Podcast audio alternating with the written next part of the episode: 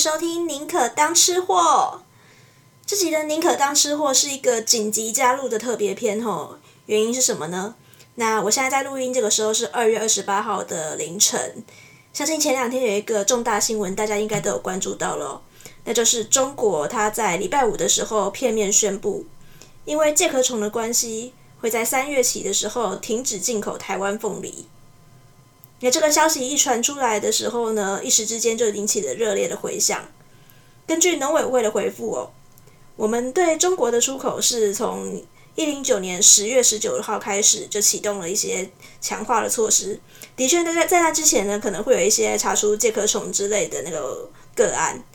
但是呢，从十月十九号，然后一直到一百一十年的二月，都是维持合格率的。这中间的这个合格率是百分之百，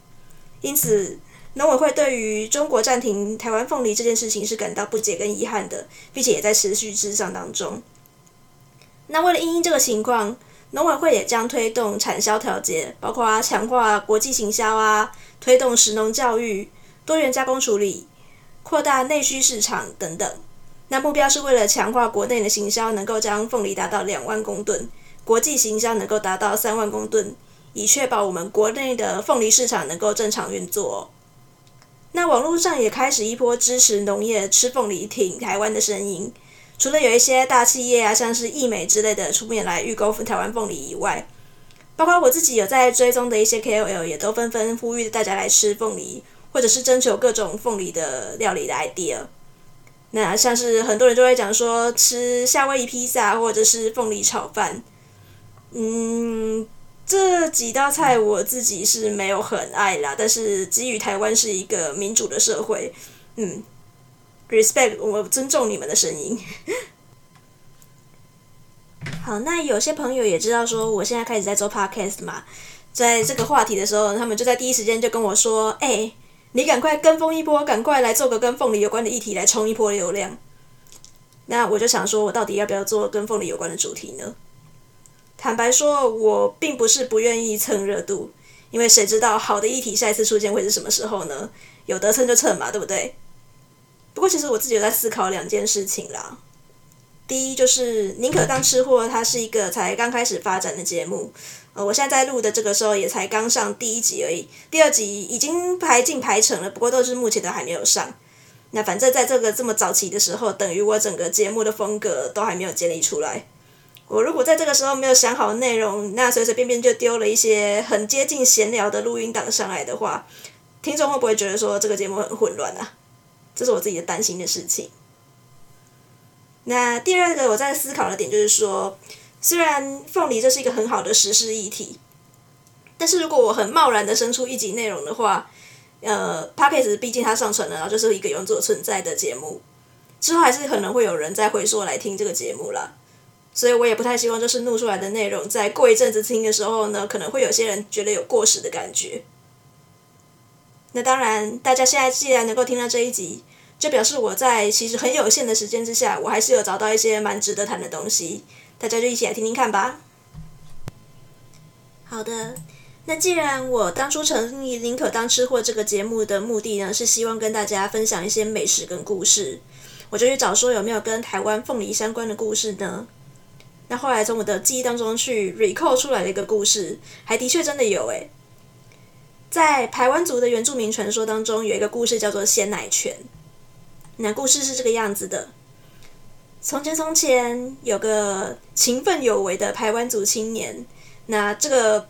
台湾族青年的那个名字，其实他的版本众说纷纭。我查到的有的版本叫布鲁，那有的版本叫做马达。毕竟我自己不是原住民，所以其实我也很困惑，说他到底应该叫什么名字，还是其实本来就很多个版本。那欢迎如果有原住民的朋友，就是知道这个故事的话，也可以跟我留言，然后跟我们呃稍微解析一下，或者稍微辟谣一下这样子。好，不管啦，反正我就叫比较多人叫他的版本叫布鲁好了。那这个布鲁他是一个聪明又勤奋的人，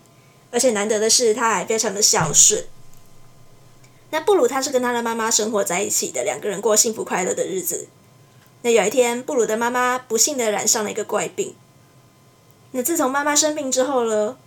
布鲁他就一个人身兼数职，他一个人打猎、织布、煮饭，总而言之，他就是无微不至的来照顾他妈妈。那可是妈妈还是一直生病啊，所以呢，那个儿子就很担心。那有一天，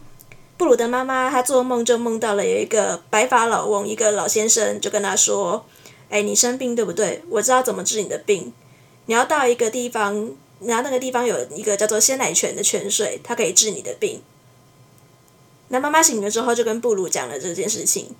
那布鲁一听就觉得说这是有神仙在指引他，所以呢，他就直接带着他的行李就出发了。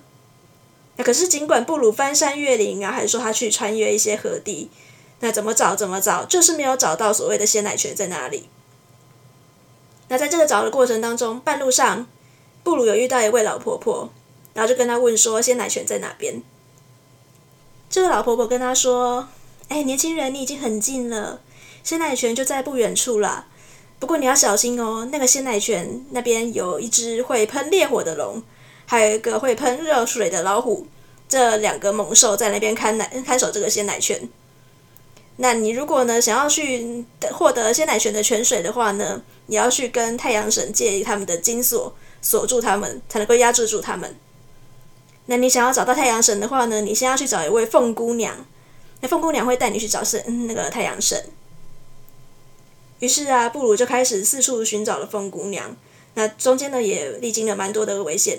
那半路上，他有救了一只被云豹咬伤的大鸟，但他也不是很在意这件事情啊。接下来呢，布鲁他来到了一个部落。那这个部落里面呢，住了一群 C 狗牛啊，一群漂亮的姑娘们。那当布鲁来到这个部落的时候呢，其实这群呃漂亮的女孩子们，她们正在玩刺球。刺球就是一个原住民的游戏，有就是把那个藤球，然后抛高高的，然后用一个尖尖的东西，然后去刺它，看谁刺中了就是获胜的人。那布鲁其实也很会玩刺球，那姑娘们就跟他说：“哎，年轻人，那个你来了，这本很好客啊，就邀请他一起来玩刺球。”结果布鲁他就展现了他高超的刺球的技术，然后呢就赢得了这些女孩子的们芳心。女孩子说：“哎呀，来来来，那个你请教我们怎么样的刺球。”他就在这个部落里面住了下来。那住在这个部落里的日子呢，布鲁跟这群姑娘们当中，其中一个叫做阿凤的女孩子特别的亲近。那因为布鲁他自己本身很会织布、会雕刻这一些技艺嘛，所以呢，他也常常教就是比较不擅长这些东西的阿凤，教他怎么织布，教他怎么雕刻。那布鲁虽然很喜欢他跟阿凤在一起的生活，然后就是郎有情妹有意嘛，两个人可能之间有一些小暧昧。不过其实布鲁他是一个孝顺的年轻人嘛。他心里面还是非常的挂念着生病的母亲。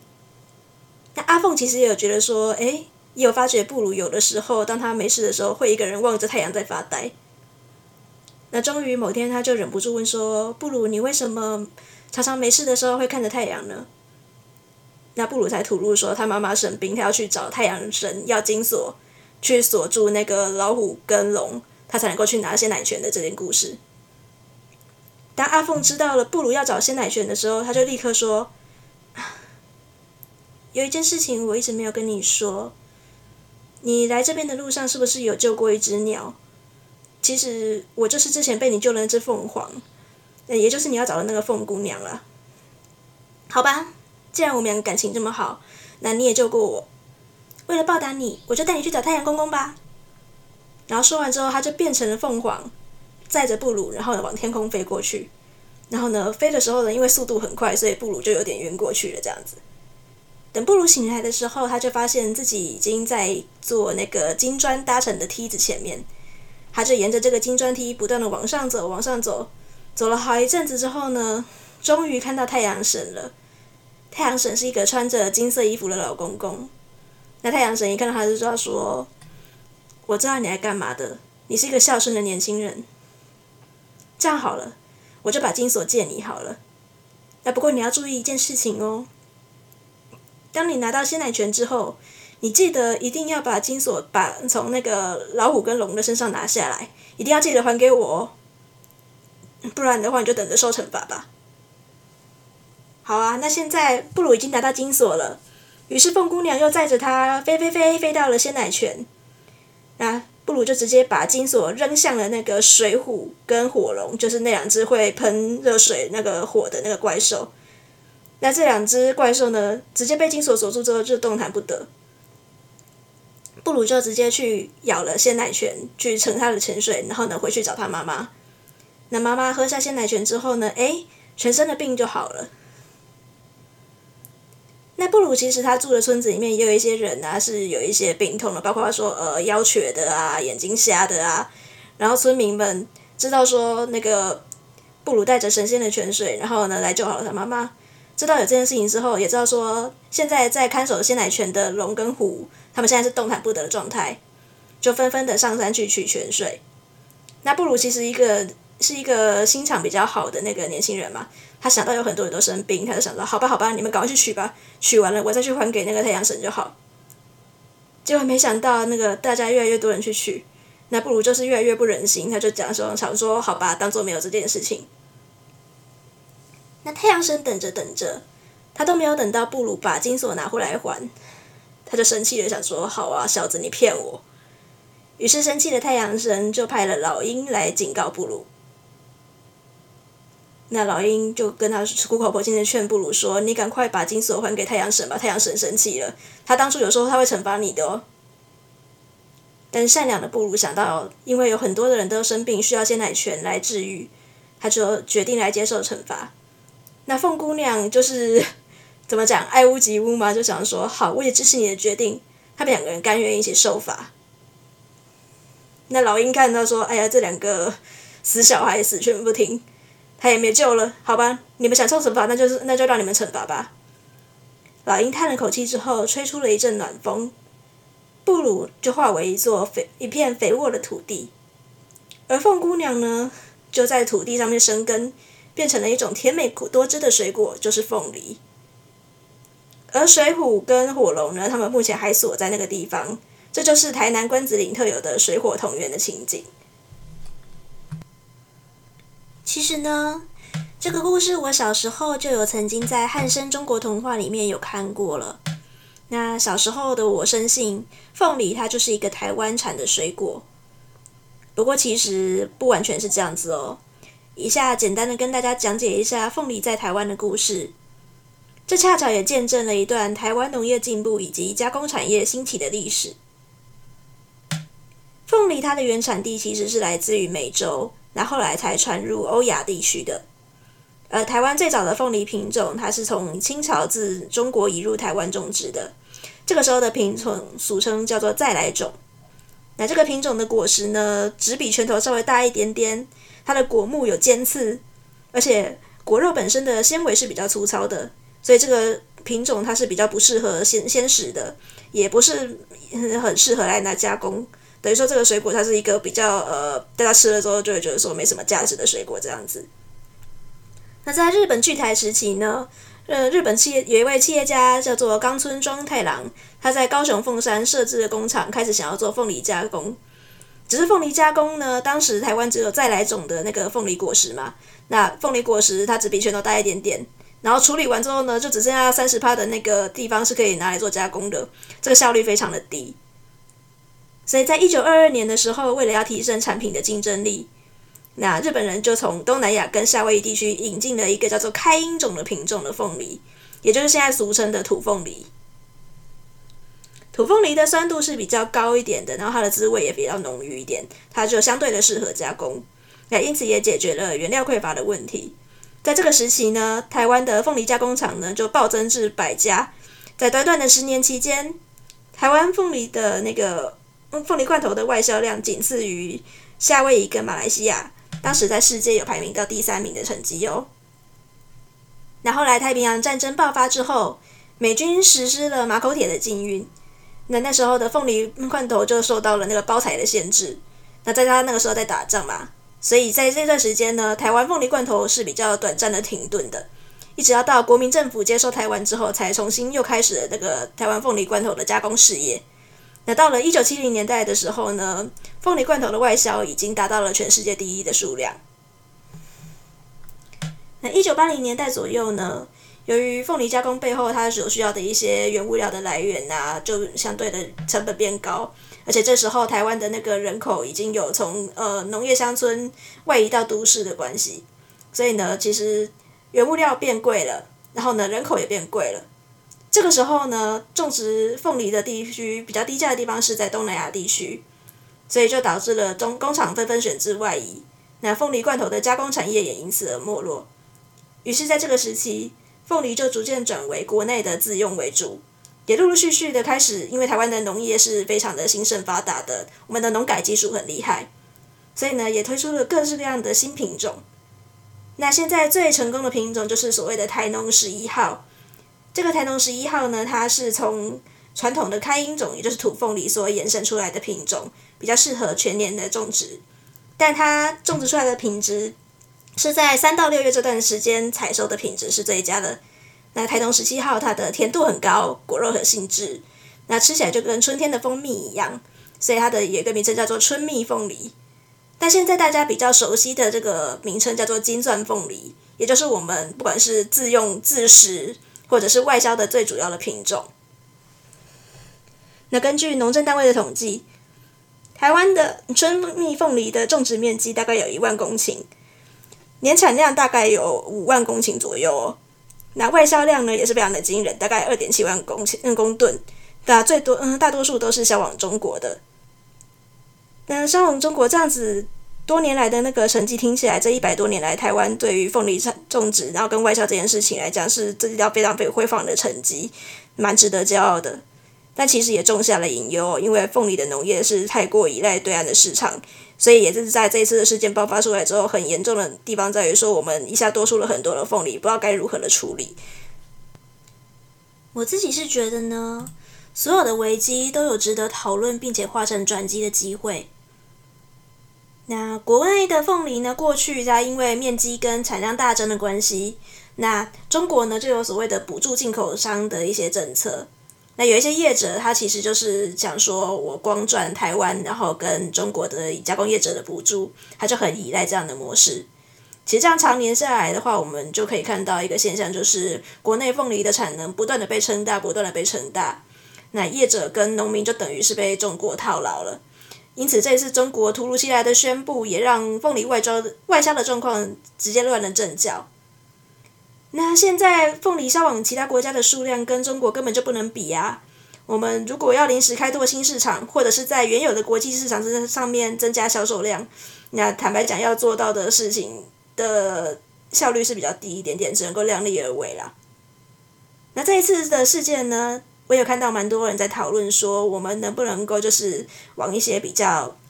呃亲近台湾，然后呢爱好台湾农产品的国家，像是日本之类的，然后呢来跟他们商量呢？日本它会是一个销中凤梨的救星吗？嗯，其实恐怕不不一定哦。关庙农会的推广国主任黄国斌他有说，销中国跟销日本的凤梨的规格是不一样的，中国那边比较喜欢的是大果。就是每一个大概两公斤以上的大果实，但日本喜欢的是精致一点的水果，他喜欢小果，每一颗大概一公斤以下是最好的。但是台湾凤梨就是农民们觉得说种小果的成本比较高，收益也比较低，所以其实农民们不太愿意这样子做。那并且就是要销往日本的农产品呢，有一个比较严格的规范，就是如果我的凤梨要销往日本的话，必须在产季之前呢先寄样品给他们，那对方这边确认没问题的时候才会进货。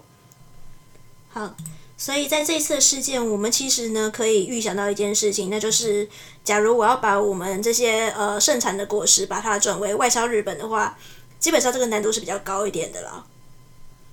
无论接下来我们外交政策会怎么样的调整，那可以预见的一件事情就是，我们刚刚说了，台湾目前最主要的那个销售品种就是台农十七号，也就是春蜜凤梨、金钻凤梨。那这个金钻凤梨它的那个呃盛产期是在三到六月。也就是说，从三月开始，台湾凤梨的产量会开始大出。那在四五月的时候会达到高峰。那这些本来应该要销往中国的凤梨，在短时间内是比较难去开拓新市场的，也因此必须要靠国内自己来解决。所以，我们这边不免俗的还是要鼓励大家可以多多吃凤梨呀。就算你现在采买的不是新鲜的凤梨水果，而是凤梨罐头，也建议可以在购买之前呢，先看看我们购买的罐头它的水果的产地。那可以的话，多给台湾罐头、台湾的凤梨一点机会。这段时间多给台湾农民一点点支持，好吗？好的，因为宁可当吃货毕竟是个美食的 podcast 节目嘛，所以还是要来讲一些跟凤梨有关的料理哦。那虽然前面有说我个人呃对食物的偏好，什么夏威夷披萨啊、凤梨炒饭啊、凤梨虾球这些东西我不太行，不过还是有一些凤梨美食我自己是很喜欢吃的哦。那除了我们台湾有一个伴手礼的国手代名词凤梨酥以外，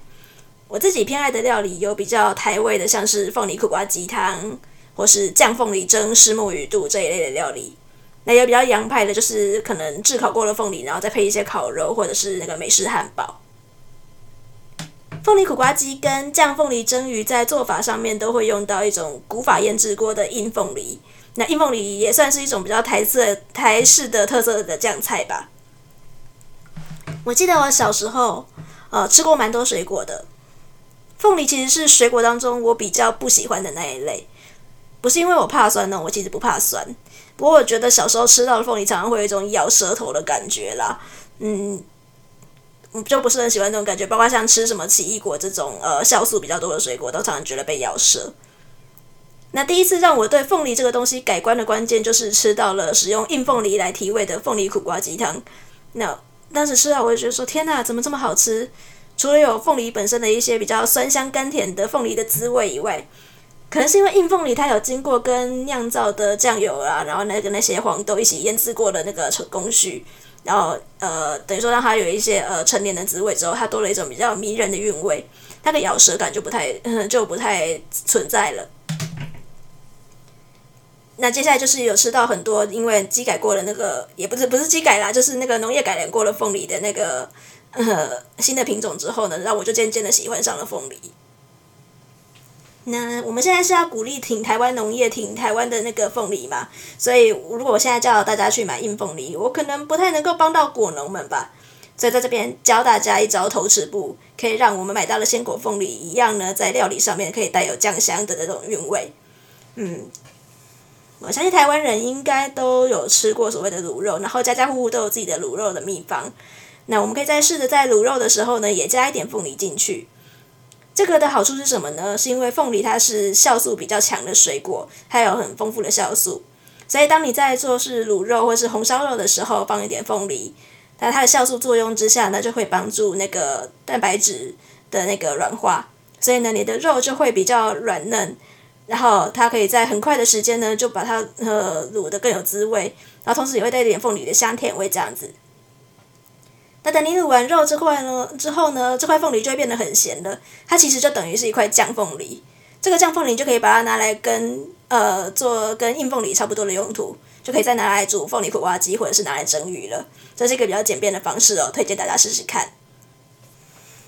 那另外一个我自己很喜欢的吃法呢，是将凤梨炙烧过，然后把它制造成一种微带焦香的状态之后呢，再搭配肉类一起吃，像是呃烤肉串啊。或者是我刚刚所说过的美式汉堡都是非常适合的。那我发现就是这个状态之下的凤梨呀、它还是保有它的那个清脆多汁，然后但是因为烤过的关系，所以那个咬舌的感觉会比较不见。然后肉类本身会有那个很浓厚的肉味嘛，有时候吃太多会觉得腻，那刚好就搭配多汁的凤梨一起吃的时候，就刚刚好达到了解腻的效果喽。因为这一集是比较紧急赶制出来的，录制出来的特别篇。我们可能不会像正规的集数一样，在社群的部分特别做一张美食 bonus 的图片。那当然，如果这几天我有吃到自己觉得还不错的凤梨料理的话，我还是会及时的拍照，然后放上照片跟各位来分享的。听众朋友们，如果有其他推荐的凤梨料理，也欢迎留言哦。现在的宁可当吃货已经有 Facebook 跟 IG 了。那当然，如果你是 Apple Podcast 的用户，也很欢迎直接替我们留下五星评论，来跟大家分享说我们喜欢的凤呃推荐的凤梨料理到底有哪一些。最后最后，还是要呼吁，请大家订阅“宁可当吃货”，并且帮我们多多的分享给亲朋好友们。那如果大家还喜欢像这样子的特别篇的话，也请不要吝啬让我知道哦。也许以后我上班过后行有余力的时候，我就会试着产出更多的内容。那就这样吧，我们下次见，拜拜。